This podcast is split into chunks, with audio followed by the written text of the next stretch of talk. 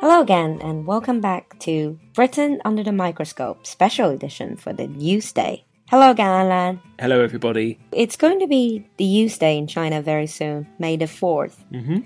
We decided to do a special episode about young people Mhm. and the dilemmas and the problems they face. Even though we talked about the millennials before, but this would be a comparison between the young people in China and also young people in the UK. Absolutely. If you read newspaper articles or online articles about young people in China nowadays, you see a lot of articles about the youth are now saddled with lots of responsibilities and also faced with some dilemmas. One of these dilemmas is whether they should stay in their hometown, which usually is a smaller city or a little town or even a village, or do they go to the first tier? We call them first tier cities like Beijing, Shanghai, Shenzhen, Guangzhou. So, Anlan, do young people in the UK face such dilemma? To a certain extent, yes, but you have to think that China is quite unique. People say that this is the largest human migration from the countryside to the cities Mm, in the- the whole of human history. But there is a lot of dilemma, especially for young people in the UK, because everything is centered around London. Hmm, this was what I was going to ask you. Apart from London, the UK doesn't seem to have other real centers. No, not really. What about Edinburgh? Edinburgh in Scotland, that can be seen as a centre, but London is still dominant. Then what about the differences between cities and smaller towns or villages? Is it a big divide, as big a divide as in China? Not as big. I remember when I first came to China, I lived in a very small city, and people said it was small because it only had two million people living there. Yeah. By China scale. yeah. You have to think that in terms of population, London has the largest population by far of any UK city. How big is the population in London? Um, it's around 10 million. Well, Beijing has probably twice or even three times as many people. And if I remember correctly, we were talking about living in the countryside, and you're never far away from a city. No, So technically, you can live in the countryside and still work in a city, no? many people do. A lot of the suburbs, a lot of the surrounding towns of London, they still have lots of commuters. Hmm. Commuters, they- so they come into town to work and go back to their suburban or countryside homes. But what about regional differences? Like in China, you know, the coastal area in the east, in the south. Obviously, they're much more developed than uh, inland, than western regions. In the UK, especially in England, we have what we call the north south divide. The north south. So for us, it's the east and west. For you, it's north and south. So let me guess, south is more developed because London is in the south. Well, not developed in that way. It's more prosperous, and a lot of the political institutions, the cultural institutions, the finance, the business is all centered around London and southeast of England. But many of these industrial towns, they are in the north, right? Well, the old industrial towns of the 18th, 19th century. So the Industrial Revolution, it mostly happened in the north of England. So these towns were primarily industrial cities full of mills and factories. You think Charles Dickens, Ah. and that's what the north of England used to be like. And these industrial towns, they're now not developing as much as London. No, that's because London does dominate. It is the centre of the UK. Business, finance, especially culture and government. Yeah. Same as the Chinese centers, Beijing, Shanghai. You also see this. One of the reasons why people so desperately want to stay in these big cities is because career prospects. There's simply many more job opportunities. Is that the same in London? No, definitely. There are fewer jobs in the north of England than the south, and unemployment has always been quite high in those areas. And salaries are lower in the north of England, but the expenditure is lower as well. Yeah, I mean, it always goes hand in hand. Higher income means higher spending in general. And also about other reasons why people want to stay in big cities in China is because all these other resources they can get, like health and education. It is somewhat better in the south, but The difference is not as pronounced as in China. Government expenditure is actually higher in the north. Ah, They, s- the government spends more money in the north of England as subsidies? as subsidies, Ah, whereas the south is it's really the area that contributes the most to the economy. they generate more growth. So that was all about the actual infrastructure and you know about the society. What about culture? Because in China we say the big cities you're more anonymous, it's, there's more opportunities and more equality. Whilst probably in smaller cities it, there's a this is a different picture. What about in the UK if you're saying north south divide? Culturally, is there a division? A lot of people say that there are quite a lot of differences between people from the north of England and people from the south. Um, generally, northerners are seen as friendlier. that I've heard. And people who are from the north, they always say to me because I I told them I feel people in London they're not exactly friendly. They're polite, but they're not exactly friendly. And they always tell me you have to come to the north. So is that true? Is that a common understanding? It's a common stereotype.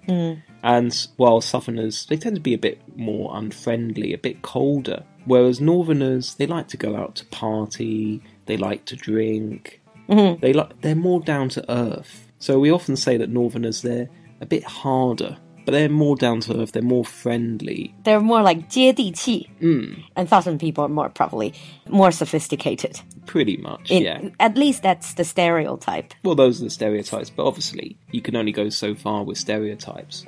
So far, we've talked about the good thing about the South. It's more prosperous, more business, it's a financial center, more job opportunities, better health, education. And in the North, the people are probably more welcoming, they're friendlier. And also, like you said, even though the income is lower in the North, but also the spending Yeah. is lower. But we talk about the north south divide. It's very important to realise that London essentially is separate from the rest of England.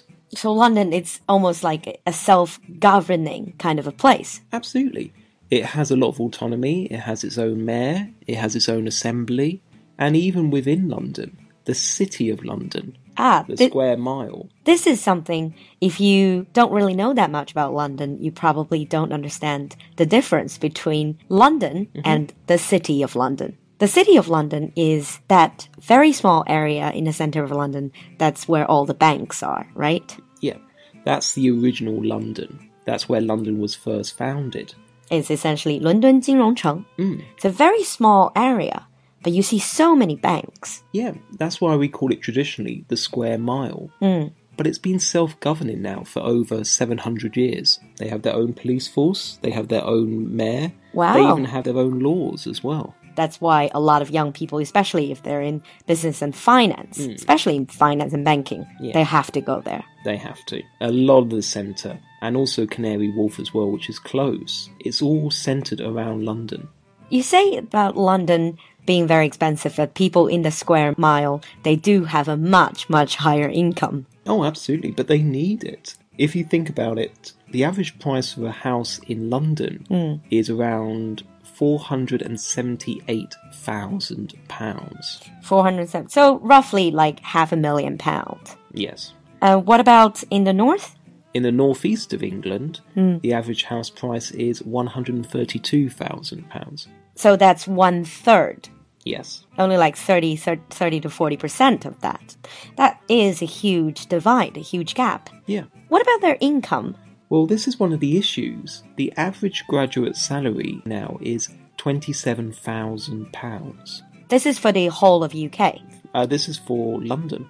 Oh, this is for London. Mm. And do people make roughly the same amount in the north? The average salary in the north of England is roughly about half of the average salary in London. Okay, if that is half, but London's housing price and everything's much more expensive. Absolutely. £27,000 really doesn't sound that much if you're considering the rent, the transport. Is it at least going up? Unfortunately, not. It's actually decreasing. It's going down. And if you consider that 25% of Londoners are under the age of 25, Yeah, that I can understand. The aging population wouldn't really affect the center that much. This is where young people come in. Yeah. They want to make something out of themselves. but that causes a brain drain. a From- brain drain, meaning people from other places in England. They're all coming to London. They will come to London and they're not staying in other regions of the UK. Yeah, I think that is a huge problem in China in some certain places as well. So I know in terms of details there are a lot of differences. You know, in China it's different regions, regional divide. But it seems like big cities like London in England, it's the same as Beijing, Shanghai in China, is where young people with dreams they come and try to realize their dreams, try to make something of themselves. Absolutely. There's a very famous story about one of the mayors of London called Dick Whittington, and he came to London to seek his fortune. And they always say the streets were paved with gold. Its streets were paved with gold. And it's a common expression now to mean a place that there's lots of money. And, as, and where there's money, there's always people. So they were, in a way, they were chasing the London dream. Absolutely. So what about you, Alan? Uh, you moved essentially from one big city in the world to another big city in the world, from London to Beijing. If you go back to the UK, will you be settling in London or will you consider other cities? It's difficult to say because I'm a Londoner. London is my hometown. But I have to admit, I do like the idea of living in a smaller town and smaller city. Mm. And very soon, developments of the internet and being a digital nomad as well, which is becoming quite popular. You can move around and take your work around. Exactly. You can just work from your computer. So hopefully, in the future, this will be less of a dilemma, not only for British people, but also for Chinese people as well. Exactly. Let's hope it- the internet is going to bring us those changes. No matter if you're staying in your hometown, a smaller town, or even a village, or if you're trying very hard to realize your dreams in first tier cities in China or anywhere else in the world, we, wish, you all, the, best. An Oh. early happy use day. to not only the youths, but to all of those listeners who are young at heart as well. That's true. All right. So that's the end of today's show. We'll see you next time. Bye. Bye.